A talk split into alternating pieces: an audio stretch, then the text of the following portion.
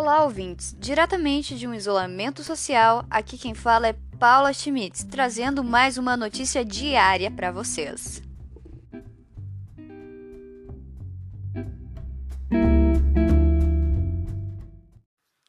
Hoje, dia 6 de outubro de 2020, foram enunciados os vencedores do Prêmio Nobel de Física. Pelo segundo ano consecutivo, as áreas de pesquisas vencedoras são astronomia e astrofísica.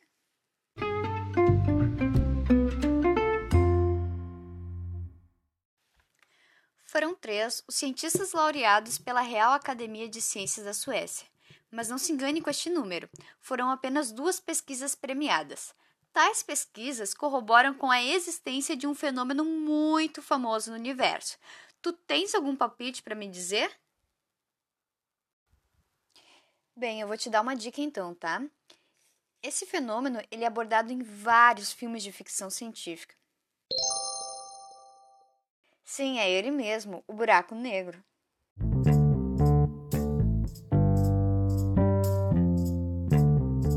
Uma das metades do prêmio Nobel é concedida a Roger Penrose pela descoberta de que a formação de buracos negros é uma previsão robusta da teoria da relatividade geral.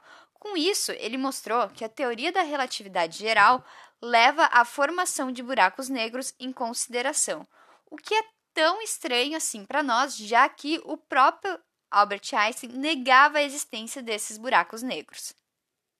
Já a outra metade do prêmio foi dada a Reinhard Genzel juntamente a Andrea Ghez. Sim, outra mulher novamente ganhou um prêmio Nobel.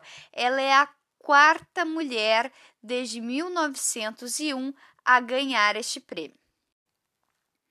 Ambos ganharam o prêmio pela descoberta de um objeto compacto supermassivo no centro de nossas galáxias.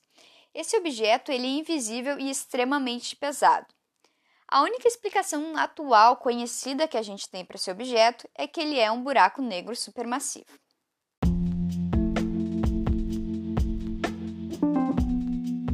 Não tem como acabar esse podcast sem levantar uma pauta que é a representatividade de gênero.